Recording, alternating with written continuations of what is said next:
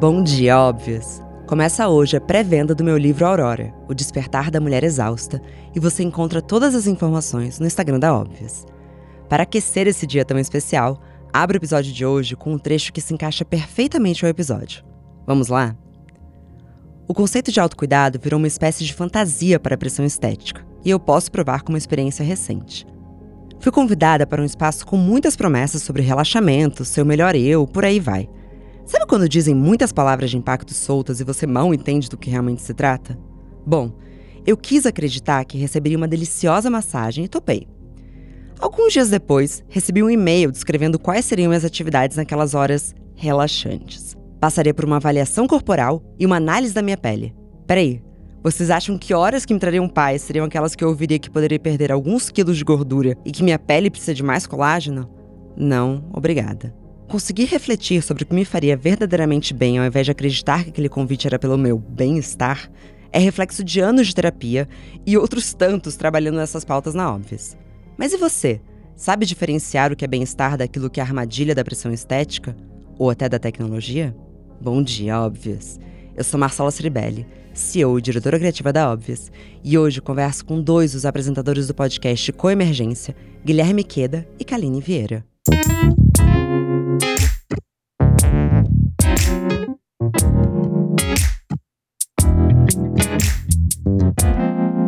Bom dia, óbvias!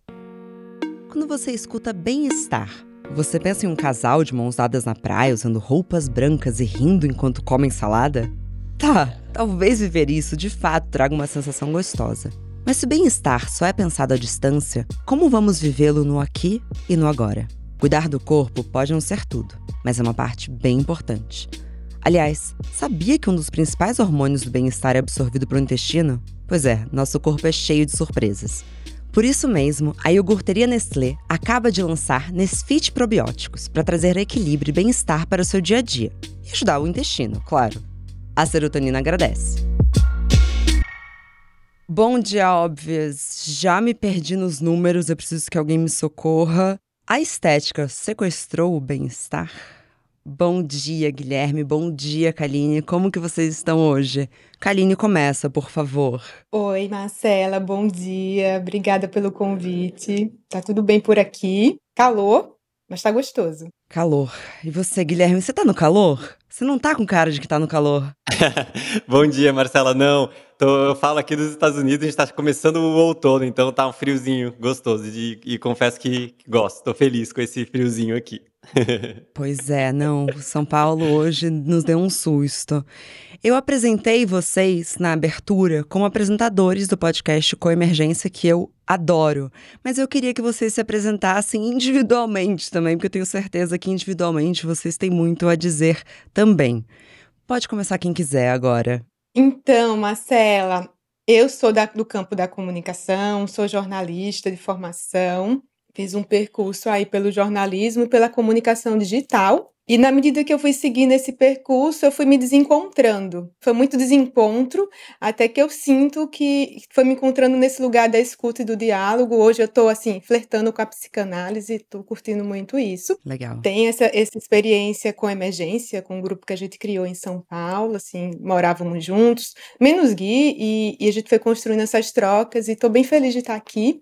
E eu acho que isso aqui representa um tanto do que eu tenho buscado nesses últimos tempos. Calma, vocês moravam juntos? Foi assim que surgiu? O podcast, sim. Geralmente o que sai, na verdade, é todo mundo nunca mais quer se falar. Vocês decidiram. Registrar as conversas. Então, as conversas eram tão produtivas que a gente, ah, a gente precisa colocar isso no mundo. Então vamos fazer isso. É, somos seis, né, no podcast.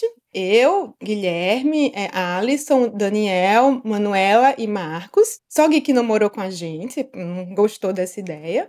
Mas todos nós é, conversávamos pela manhã, tomando café, almoçando, jantando. O Gui era a nossa visita constante. Então ele entrou no projeto. Me infiltrei, me infiltrei na, na, na, casa. E você, Gui, além de não morar em grupo, quem é você? Bom, eu é, sou da área da administração de, de formação. Hoje trabalho com sustentabilidade nas empresas, em, em projetos focados é, em temáticas ambientais, especialmente. e conheci o pessoal é, pela conexão que a gente juntos tinha no Centro de Estudos Budistas Bodhisattvas, em São Paulo, o SEB, fundado pelo Lama Padma Santin. E foi ali que a gente começou a, a cultivar relações e etc. E um contato mais direto que eu tive com essas com esses programas de bem-estar e etc., foi na formação que eu fiz no Instituto Albert Einstein de, de Ensino e Pesquisa com a Jeane Pili e a Elisa Cosaza, sobre é, o programa Cultivando Equilíbrio Emocional, ou Cultivating Emotional Balance, que foi é, criado pelo Alan Wallace, que é um cientista e professor e mestre budista, e o psicólogo o Paul Ekman, que acho que todo mundo conhece ele como quem é, foi o consultor do, do, Divertidamente, etc. Então. Que demais! É Uau! um baita currículo. E eu escuto o podcast, sei que também tem o site, mas eu queria entender. Claro, agora eu entendi um pouco da história, mas qual o motivo de existir esse podcast? Qual que é a, missão dele como um todo? Olha, eu acho que a gente tem um, textinho que eu não sei se foi você, Cal ou Dani, que eu acho que fizeram na época que a gente foi divulgar o podcast, que para mim é um dos melhores resumos que eu jamais conseguiria é, colocar de uma outra forma. Que dentro do, do especialmente dos ensinamentos budistas, mas assim, em muitas outras tradições, a gente tem essa ideia da, da coemergência, né? Que é que basicamente é o fato de que o mundo não está pronto lá fora, estabelecido, dado de uma maneira rígida, estática, permanente, e nem a gente tem uma essência fixa que não muda inerentemente em nós. Então, o mundo não está dado lá fora, a gente não, não é uma essência aqui dentro. A coemergência é o, o modo como essas coisas surgem juntos, né? Como a nossa mente surge em, em relação ao mundo, às relações e tal. E nas, nas conversas que a gente tinha, né, sempre, a gente identificava que a gente tinha uma intersecção muito grande entre essas discussões de mundo interno, uhum. como a gente se transforma, como transforma o nosso mundo interno, e como isso influencia a transformação do mundo externo. As mudanças sociais, políticas, culturais, que a gente entende como tão necessárias para que todo mundo possa usufruir de bem-estar e de felicidade. Então, o podcast é uma tentativa de trazer essas intersecções entre o mundo interno e externo. Nossa, muito bom. Acho que é um pouco do que eu imaginava.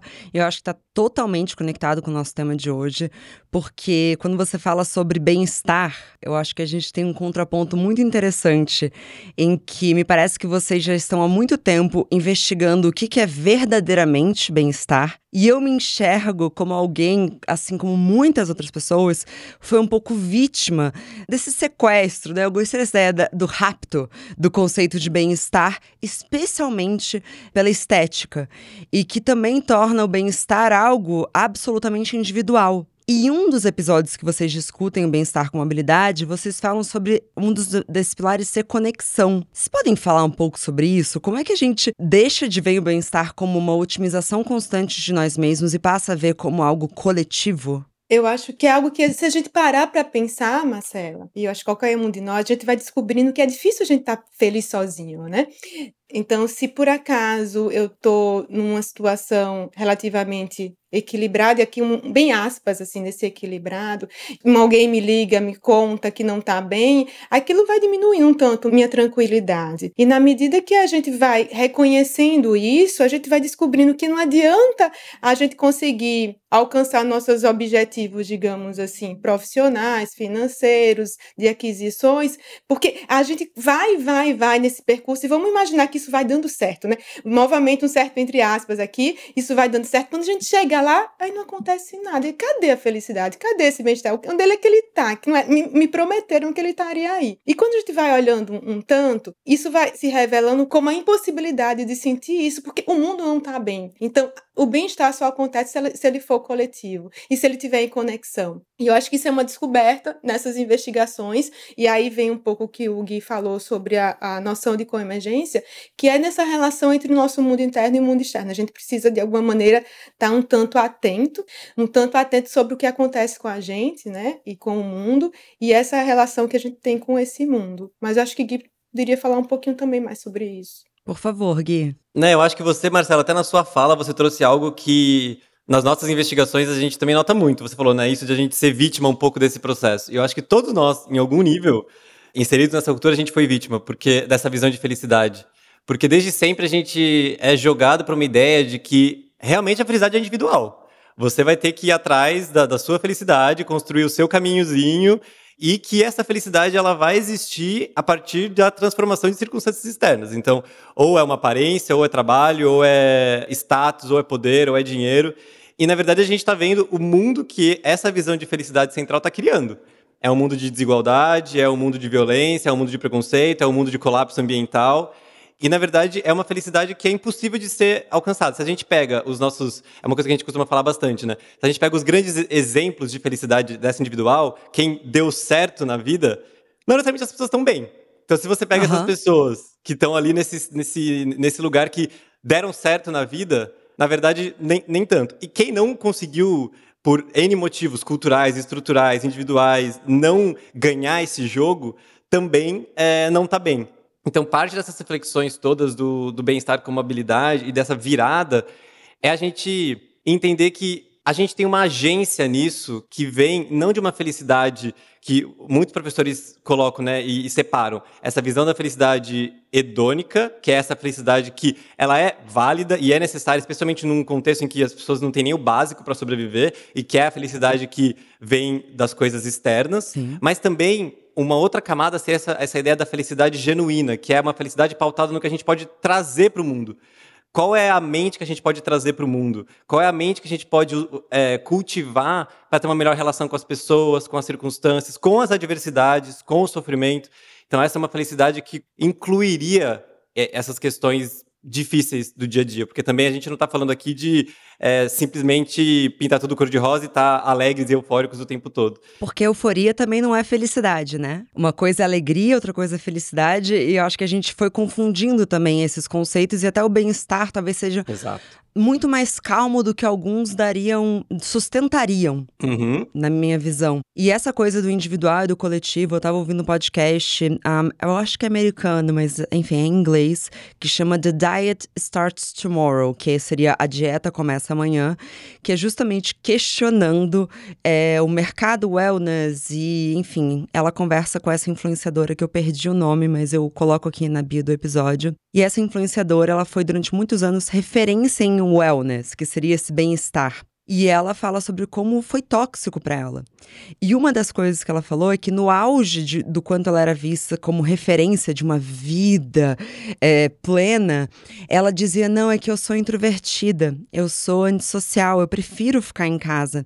E no que ela foi se curando, ela percebeu que, na verdade, quando ela estava nutrindo o corpo dela de maneira impecável, sei lá, chia, não sei, uhum. do que nos vendem, ela, na verdade, estava se isolando. E hoje ela vê que ela é um ser completamente sociável. E que aquilo, na verdade, era um sintoma doentio do que nos venderam de uma vida saudável. E aí entra o que estão nos vendendo, especialmente nas redes sociais, e menos até profissionais, mas mais pessoas do dia a dia. Como que vocês veem essas mensagens contraditórias? Vocês conseguem identificar? Marcela, você falando, eu me lembrei de um, de um epígrafe do livro do Christian Dunker, de neoliberalismo, e aí eu acho que fala muito bem sobre esse nosso contexto, né? E a busca de um bem-estar que é uma fuga do sofrimento, porque bem-estar é saber lidar com o sofrimento. Então, na medida que a gente vai aceitando essa narrativa que ser feliz é se distanciar do sofrimento, é se distanciar daquilo que a gente pode ser e daquilo que somos. E aí essa lógica é o quê? É uma lógica dessa estrutura da nossa cultura e que está aí refletida nas redes, né? Eu acho que, para mim, por exemplo, um jeito que eu consegui escapar disso, ou tentar escapar, escapar é, é muita pretensão minha, né? Mas é, eu não sigo influenciadoras e influenciadores que promovem esse tipo de ideia, de imaginário, de narrativa. É um jeito de me proteger, né, de certa forma, porque é muito Sim. fácil cair nisso todos caímos, especialmente nós mulheres. Sim, acho que é bem mais direcionado pra gente, até porque a pressão estética é muito maior com nós e é muito melhor se se fantasiar como, não, mas aí você tá se cuidando, aí você tá e aí começam movimentos, porque a internet é sempre isso, né? É uma força puxa para o lado e outro, outra força puxa muito para o outro. Então começa um lugar de, não, mas você não pode querer cuidar do seu corpo porque isso também é tóxico. Mas espera lá, mas cuidar da nossa saúde é muito importante. Tava inclusive no Jornal Nacional e eu falo para todo mundo assistir TV aberta porque é importante saber que mensagem tá chegando pro Brasil, uma matéria falando que o sono, acho que agora é o segundo fator de saúde pro coração, pra saúde do coração. E aí eu fiquei pensando, nossa, é verdade, né? Quantas vezes eu prefiro treinar do que é, dormir? Depois eu pensei, não, não, não, calma, essa informação vai muito além de mim. O brasileiro, fora dessa minha bolha de privilégio, ele acorda muito cedo, pega muitos transportes para chegar no emprego, que ele vai pegar mais transporte para chegar em casa e ele vai dormir pouco. Quer dizer, o bem-estar básico também vai ficando cada vez mais afastado da gente enquanto a gente está discutindo se ovo faz bem ou faz mal. A gente deixou de discutir as coisas que importam? Sim, isso a gente estava conversando, Marcelo, que inclusive esse era um cuidado que é um cuidado que a gente tem que ter nesse papo que a gente está tendo aqui e inclusive nesses influenciadores que você trouxe, por exemplo, porque como a gente comentou no começo, né? Como falar sobre bem-estar e sobre cultivo do bem-estar numa estrutura e, numa, e num contexto que não favorece isso, num contexto em que, as, em que a maioria das pessoas, igual você falou, trabalham X horas, é transporte X horas, então a gente não pode deixar de entender que, óbvio que, considerando que a gente tem essa, essa possibilidade, etc., de cultivar essas qualidades que a gente está discutindo aqui, maravilhoso que a gente faça isso, mas que a gente também trabalhe para que outras pessoas consigam estar nesse mesmo ponto de onde a gente está partindo, para também partirem para esse cultivo mais ativo, digamos assim, e não simplesmente do foco no básico, que é o foco de um, de um trabalho digno, de uma renda digna, de uma educação digna e assim por diante. Então isso é, é fundamental, especialmente nessas épocas de eleição, a gente não pode perder isso de vista. Assim, que tipo de visão de sociedade a gente está promovendo ou estimulando e como que essa visão permite que mais ou menos pessoas usufruam dessa possibilidade de falar do bem-estar e do cultivo do bem-estar que a gente está falando aqui. Então isso é, é muito fundamental, realmente. E nesse ponto, é a clareza que bem-estar não é um corpo supostamente perfeito, não é uma conta bancária supostamente ideal, não é uma família margarina, né? Tá muito mais amplo que isso e especialmente abarcar essa contradição do mundo também. Bem-estar é a gente sustentar essa contradição do mundo sem quebrar, né? Ou se eventualmente a gente quebra, a gente tem um apoio, inclusive, é, de saúde para poder lidar com, a, com os desafios e com as angústias que é viver nesse mundo, né? Que tá difícil. Sim. É difícil ter bem-estar. Quem vai na padaria, numa farmácia, no supermercado, sabe é, o quanto é, é angustiante ver o nível de, de, de, miséria, né? Então, é preciso oferecer dignidade máxima, é, é básica para todo mundo. Eu, eu, o ato falho foi interessante, né? Dignidade máxima. Foi bem interessante. Porque é para é ser máxima mesmo, não é para ser básica, né? É para ser máxima. Talvez esse bem-estar só suja mesmo, e esse mesmo que nele cabe o sofrimento com a dignidade máxima. Mas sem a básica, a gente não consegue nem começar a pensar sobre isso, né? É, e no, quando a gente fala desse âmbito individual, eu fico muito refletindo o quanto a gente está num país que se permite é, falar sobre sustentabilidade. É muito triste. Mas a gente, de novo, a gente está num ano de eleição e a pauta sustentabilidade às vezes parece um luxo. Por exemplo, eu fui chamada para falar sobre consumo consciente. Nossa, mas como que eu falo sobre o consumo consciente num país que as pessoas estão passando fome? A gente fica num conflito, assim, e eu concordo, claro que o consumo tem que ser consciente, mas talvez isso seja um papo para Suécia. para o Brasil, a gente precisa antes poder fazer três refeições. Como é que vocês tomam esse cuidado também quando vocês estão tratando essas pautas? Ah, eu acho que um cuidado é esse que a gente está tentando ter aqui. Eu acho que a gente tem que manter. É porque é isso, né? A gente está partindo da, da, essa visão que a gente está tá trazendo é que, ok, o bem-estar ou etc, ele não é algo meramente advindo de circunstâncias externas, né? Então a gente isso não vai bastar porque é impermanente, porque a gente não tem controle sobre o mundo e porque a gente se olhar para as pessoas que ganharam esses jogos, elas não estão bem. Então, sim, tem uma, uma inteligência aí que é você tem uma camada do bem-estar que é muito mais de cultivo da mente que você leva para as experiências.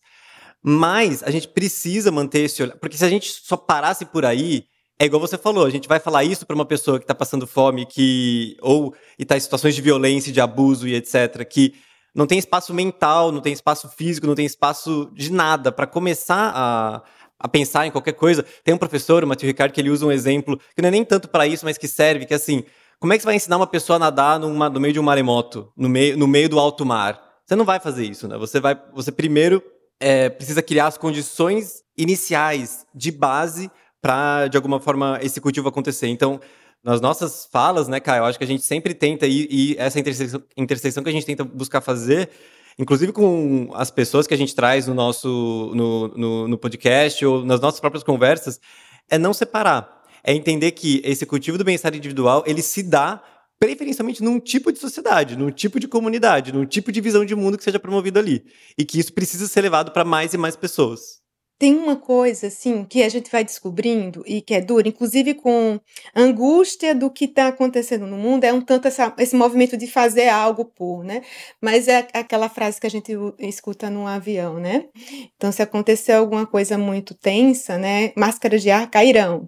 Então, a gente primeiro coloca na gente, e aí esse movimento, né, de produzir um certo cuidado, né, um autocuidado, para depois, e logo em seguida, não é um depois daqui uma semana, um mês, é logo depois a gente coloca a máscara no coleguinha.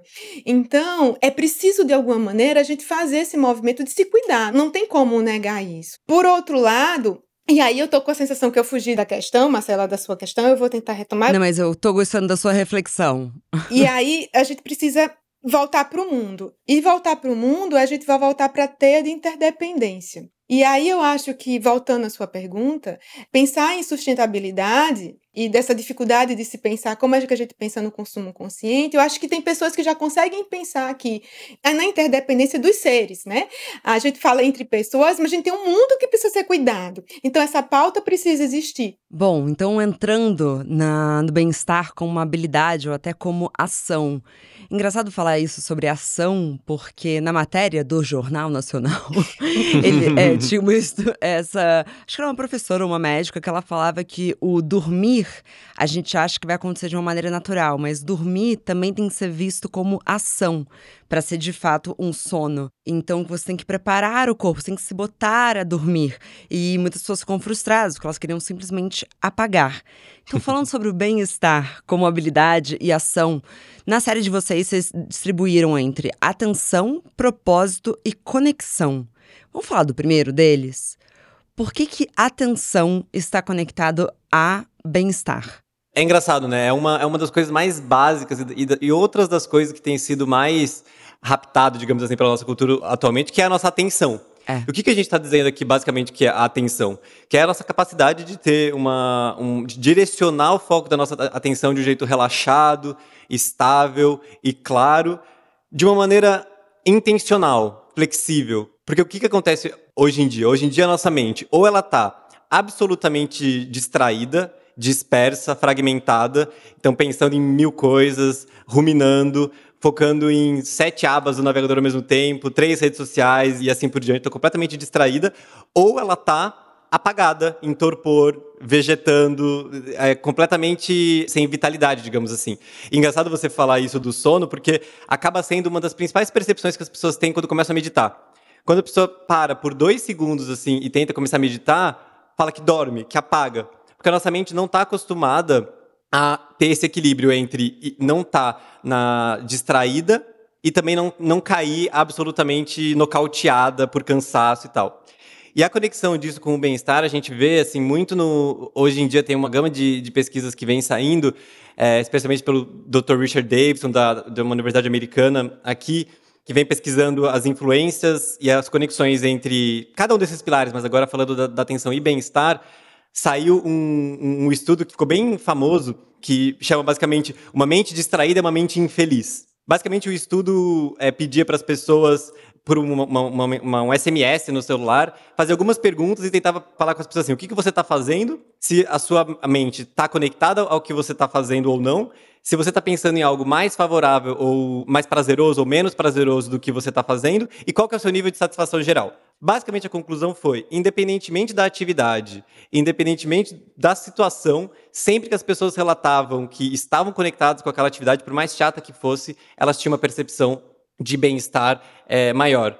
E a conclusão da pesquisa foi que um adulto médio, e essa é uma estatística que está para baixo, eu acho, passa 47% do dia distraído. 47% do... Eu tenho certeza que é mais. Olhando para minha experiência, é muito mais do que 47% do meu dia. Mas é porque a distração, a gente tem aquele estereótipo da pessoa que tá andando na rua e tropeça. Mas se você tem 15 abas, lê um texto, abre um TikTok, liga para uma pessoa e responde o WhatsApp, isso é distração. Exatamente. Ou se você está enquanto lendo um texto, né? E, e, enquanto lendo, você na verdade leu três parágrafos e na verdade você o, que foi exatamente o que eu li ali. E isso tudo tem uma influência porque uma mente mais distraída, mais agitada, a gente está muito mais sujeito a episódios emocionais, é, negativos, a ruminação, a ficar lembrando de coisas que aconteceram, a ficar ansiosos em relação ao futuro. Então, eles colocam quase como se fosse o começo de qualquer prática de bem-estar, esse assentamento a gente chegar, a gente se aterrar um pouco, para abrir espaço para todo o resto. Porque senão a gente não consegue nem começar. Muito bom. E que uma mente com muitos pensamentos é uma mente que fica exausta. Se a gente passar o dia fazendo musculação, carregando peso, a gente fica cansado. Uma mente que está atolada de pensamentos, ela fica em crise, ela colapsa. E aí, Marcela, no exemplo que você colocou do dormir, às vezes vai acontecer isso. No colapso, na exaustão, eu deito e apago, né? Quando consigo, na melhor das hipóteses, uhum. isso vai acontecer. Mas isso não é descanso, a gente vai acordar provavelmente tão cansado quanto quando a gente deitou. Sim. Né? Porque a mente não parou, mesmo deitar, dormindo. E como vocês têm exercitado a atenção na vida de vocês? Que pergunta, Marcela, difícil. E pós-eleições, então? o Twitter, 10 abas, não, 30 abas aqui. eu, vou, eu posso começar? Por favor. Eu acho que tem duas situações em que eu me sinto com muita atenção. E eu me permito ser um clichê na primeira delas, que é de fato na yoga. Eu acho que, assim, e é um castigo físico, né? Então é genial isso da yoga. Você tá numa, numa, numa posição de permanência, você distrai, você cai eu acho assim, às vezes eu falo, cara, que piada de mau gosto que é a yoga, assim. Aí você, ah, aí você cai, assim. Não dá outra, assim. Pensei em trabalho, caí. E o segundo é, de fato, escrever e escrever com a mão. Hum. Porque eu não tô com esse dado aqui de cabeça, mas a nossa mente, ela pensa muito mais rápido do que a gente é capaz de escrever. Menos ainda a mão. Então, quando você está escrevendo e você precisa prestar atenção em cada palavra, eu acho que isso te leva para um lugar de atento. Ah, eu acho que um terceiro, vou falar, o podcast. Porque uhum. eu não tenho como estar conversando com vocês aqui e abrir uma aba. Já gravei com pessoas que pegam o celular no meio da gravação, acho bizarro. Acho bizarro. Já tô falando aqui. Não pra, não, e, não, e, não, tinha a ver com a entrevista. Deixa eu tirar não o celular pra... aqui, então. Mas às vezes a apresentadora pega o celular. Eu fico assim, gente. Nossa, então, assim, é. eu tô aqui. Vocês têm toda a minha atenção. Vocês têm tudo de mim, assim. Uhum. Eu acho que isso é um exercício bom. Comecei, uhum. fiz, fiz minha parte. Vai. Boa. vocês. Boa. Eu vou tentar te superar, mas assim vai ser difícil, porque você disse três coisas e três coisas bem interessantes. Mas assim, é uma coisa que eu tenho feito e que eu, que eu gosto de fazer é me desconectar, coisa que eu não consegui fazer, parece que eu não consegui fazer essa semana, tá, gente? Por conta dessa confusão que estamos vivendo. Mas oito e meia da noite eu me desconecto de trabalho, de computador. Então é um jeito de sair um tanto do mundo e ficar um pouco mais comigo. E aí eu vou pegar uma leitura mais leve, alguma coisa que eu consiga mergulhar naquela história, especialmente literatura, porque eu acho que dá para mergulhar numa história, pode ser uma série, pode ser um filme. E eu sei que isso não é bem a atenção que a gente está falando, mas eu acho que é uma tentativa. A atenção, tipo, de sentar, silenciar, fazer uma meditação, mas eu acho que são espaços de introspecção em relação a gente. Esses dias eu estava com a mente extremamente é, acelerada. Fazia tempo que eu ficava sem dormir bem. E, e desde domingo eu não estou conseguindo dormir bem. E aí ontem eu fui deixar meu sobrinho na aula de vôlei e ele faz aula de vôlei de praia, né? Daí eu, muitas vezes eu deixo ele e fico sentada lá esperando. Eu, gente, o que, que eu vou ficar sentada esperando? Eu vou caminhar na areia do mar. Aí vinham os pensamentos dos problemas gerais do mundo. Isso não é hora para pensar nisso. Isso é hora só para sentir o pé no chão sentir o vento no rosto, ver essa brisa, é, sentir essa brisa maravilhosa, esse mar maravilhoso.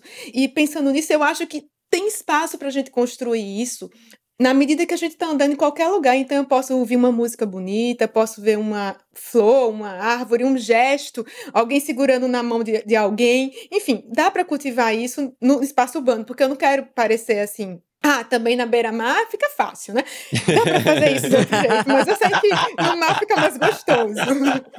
Acho que ninguém vai discordar de você. No mar fica É. mais gostoso. Acho que é unânime. É.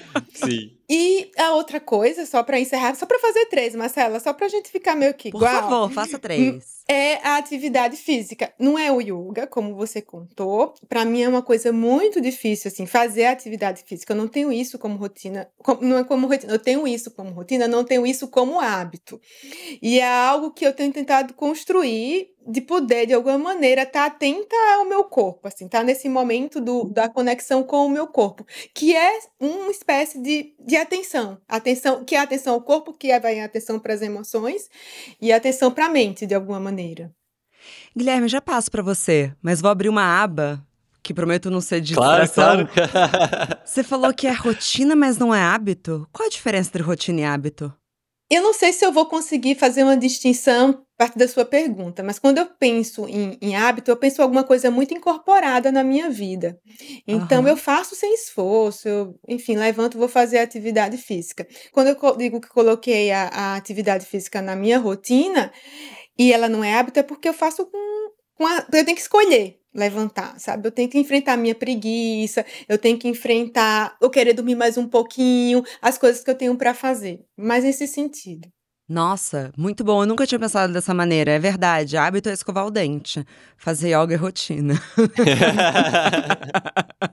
e você, Guilherme, momentos de atenção na sua vida hoje?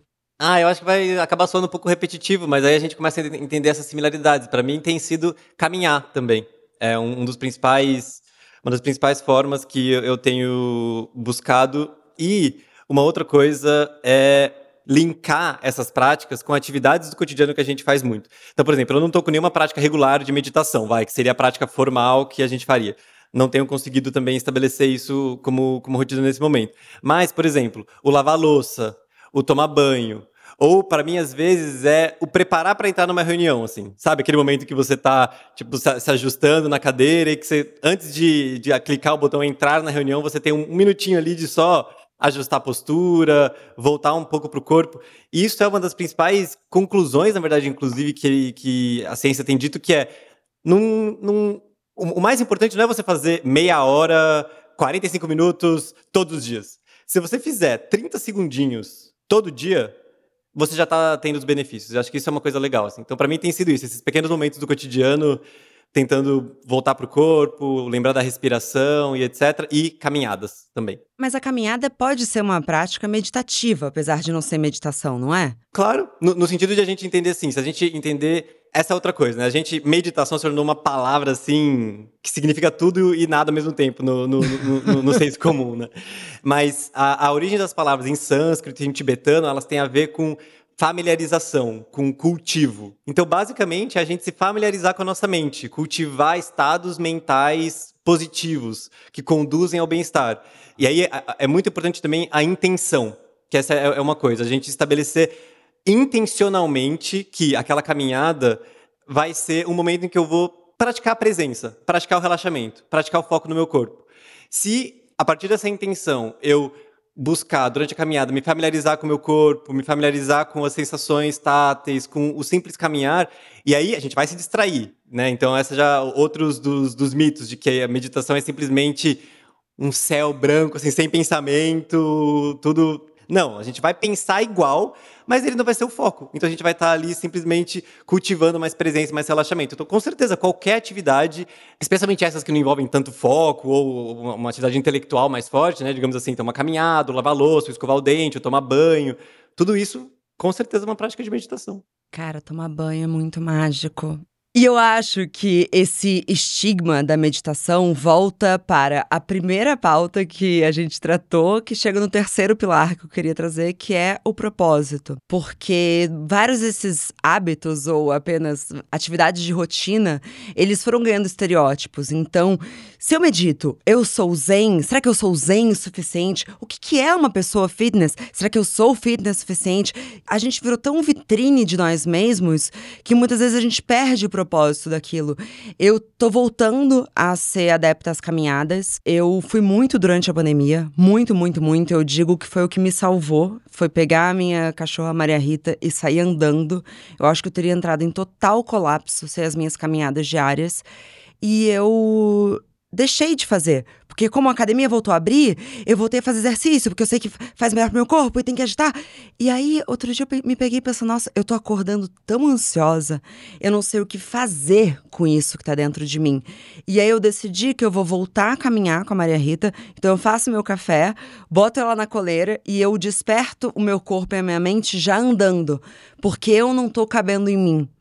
E aí eu sei qual que é o propósito, eu não sei se é exatamente esse o propósito que a gente vai falar, mas eu sei qual é o propósito de eu estar ali caminhando. É totalmente pela minha saúde mental e pela minha ansiedade. Não é para mostrar para os outros, não é para isso dizer algo sobre mim, quer dizer, agora eu contei pro mundo, mas, mas acho que precisam entender. Uhum. Mas o que que é o propósito quando a gente fala do bem-estar como habilidade, chegando no nosso último bloco? Que tristeza, vocês são muito inteligentes, estou amando. Não, o Guilherme é maravilhoso. Ele vai trazer aqui pesquisas do mundo todo, se deixar. Você também, mulher, Não, para. É, Não, mas eu fico parece. impressionada com a habilidade dele de, de, de, de lembrar dessas coisas, porque eu não tenho essa memória toda, não. Eu preciso de cola, sabe, Marcela, para poder falar. mas eu, mas eu vou me precisar. antecipar, e aí daí ele depois vai complementar com algumas outras questões. Mas eu adorei, eu me identifico muito com essa sua experiência de ter que sair, caminhar para se organizar, né? Mas o que eu entendo, né, do propósito como habilidade, ele pode ir para esse lugar mais micro da produção de sentido nas ações que a gente toma no mundo, mas ele tem um, ele vai para um lugar um pouquinho mais amplo para a produção de sentido do que é que eu estou fazendo com a minha vida e com a minha existência. Então, na medida que eu vivo uma vida sem sentido, a minha sensação do que é que quando eu enfrento uma, uma, dificuldade, vamos pensar, a ideia de bem-estar como um lugar que não é sem sofrimento. É preciso que nesse bem-estar esteja contemplado também o sofrimento. Se eu me deparo com sofrimento e não sinto um propósito, um sentido nessa vida, aquele sofrimento tem muito mais chance de me colocar para baixo e me tirar a possibilidade de agir, de me mobilizar, do que se eu tenho uma, uma visão, um reconhecimento do que, que eu estou fazendo com o que eu estou fazendo, né? O que, que eu estou fazendo com o meu trabalho, com minha vida, com minha família, com as minhas relações. E aí o grande desafio é que, voltando ao começo da conversa, é que esse mundo vai dizendo para a gente que propósito a gente deveria ter, que sentido a gente deveria dar para o mundo. E aí é, grande, é o grande problema, porque quando a gente se apoia nesses propósitos artificiais, nesses sentidos artificiais, na hora que eu preciso me amparar neles, eles não me seguram, porque eles não têm sentido. Né? Então, se o meu propósito é ter uma carreira X, eu conseguir o, o carro Y, e daí eu consigo, e aí eu sofro, e aí eu vejo que isso já não me ampara, aquilo me derruba. E aí esse processo de descoberta do que é o sentido que eu consigo dar para a vida é algo que é muito individual, que é muito singular, que obviamente vai estar atrelado ao contexto de vida que vivemos, mas é algo que precisa ser investigado. E aí os outros pilares, como o pilar da atenção, ele vai me dar essa, esse recurso para fazer essa investigação e conseguir produzir sentido da, na vida que está acontecendo, porque os, o, esse sentido também muda. Pera lá, então o propósito disparado mais difícil deles. Guilherme, me ajuda. ele, não sei, não sei se o mais difícil, mas ele realmente baliza muita coisa, porque acho que a Ká falou perfeitamente, assim, a gente tá colocado numa... Primeiro a gente é, colo é colocado, como a gente voltou, falou realmente no começo, né, por propósitos ou objetivos muito individualizados também. A gente é levado a ter essa ideia, né? Ache o seu propósito, encontre o seu sentido na vida. Então a gente é levado para uma visão muito individualista. E nessa visão individualista, ou a gente tem uma, uma ideia romântica sobre, ah, então eu vou enfim conseguir com carreira, carreira vai me sustentar, meu propósito, então é só é carreira, carreira. Só que o problema é, aquilo é impermanente, aquilo vai virar em algum momento, aquilo fatalmente aquilo vai, vai acontecer alguma coisa no seu relacionamento, no seu emprego. E aí, o que acaba acontecendo, que é essas crises que a gente se vê hoje em dia, você, enquanto está experienciando aquilo, aquilo, o seu propósito está exclusivamente conectado a essas coisas externas, você está ou, ou, num polo de ansiedade, porque você está com medo do que pode acontecer e do futuro, etc., ou num polo de depressão, que é o que a gente vê hoje muito, porque ah, não deu certo, então então não vale a pena. Então você cai num niilismo. Porque se a vida era aquilo, e aquilo não deu certo, aquele relacionamento que era minha vida, aquele emprego que era minha vida não deu certo, então nada dá certo. Ou a gente busca um próximo jogo para jogar e, e aposta numa próxima coisa. Ah, o cultivo desse propósito interno seria também só para complementar o que, o que a Ká já trouxe, que é a gente ativamente. É, não, não, é como se a gente fosse cavar e achar uma perolinha ali assim, de tipo, achei o meu propósito, é esse. Mas a gente ativamente cultivar. E esse cultivo vem de a gente identificar, tá, eu quero. Qual que é o meu desejo mais básico? Qual que é o nosso desejo mais básico? Ficar bem, ser feliz, não sofrer, se sentir acolhido, se sentir amado, como cada um queira colocar. Esse é o nosso motor. Por mais que a gente não perceba, esse é o propósito básico da nossa vida. Todo movimento que a gente faz, a gente se veste do jeito que a gente se veste, a gente arruma o cabelo, a gente anda de um certo jeito, a gente não querendo sofrer, querendo ser feliz. Quando a gente se conecta a esse desejo base, e isso faz parte dessa, dessa reflexão sobre o propósito, é o que então eu deveria fazer com o meu dia, com a minha rotina, com, com a minha mente, para me levar para essa visão de felicidade.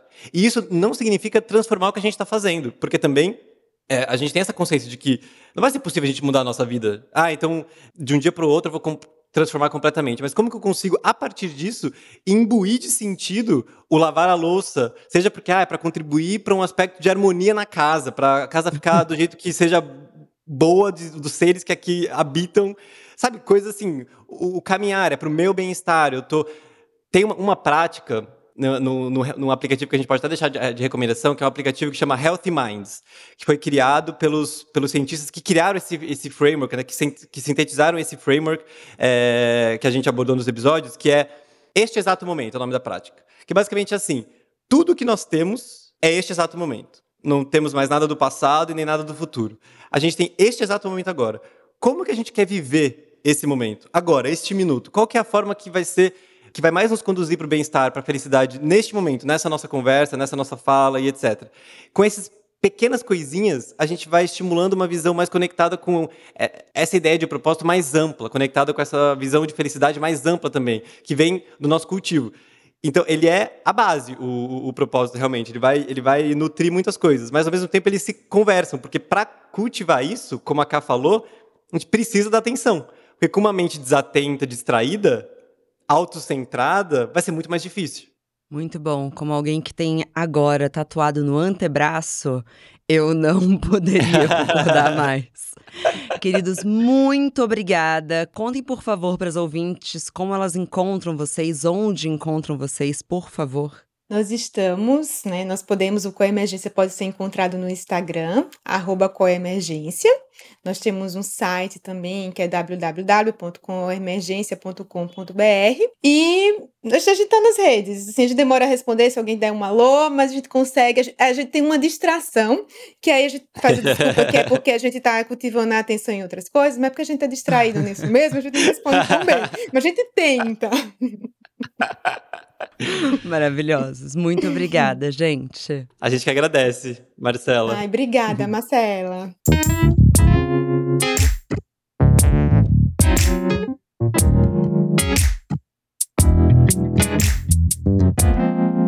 Bom dia, óbvios.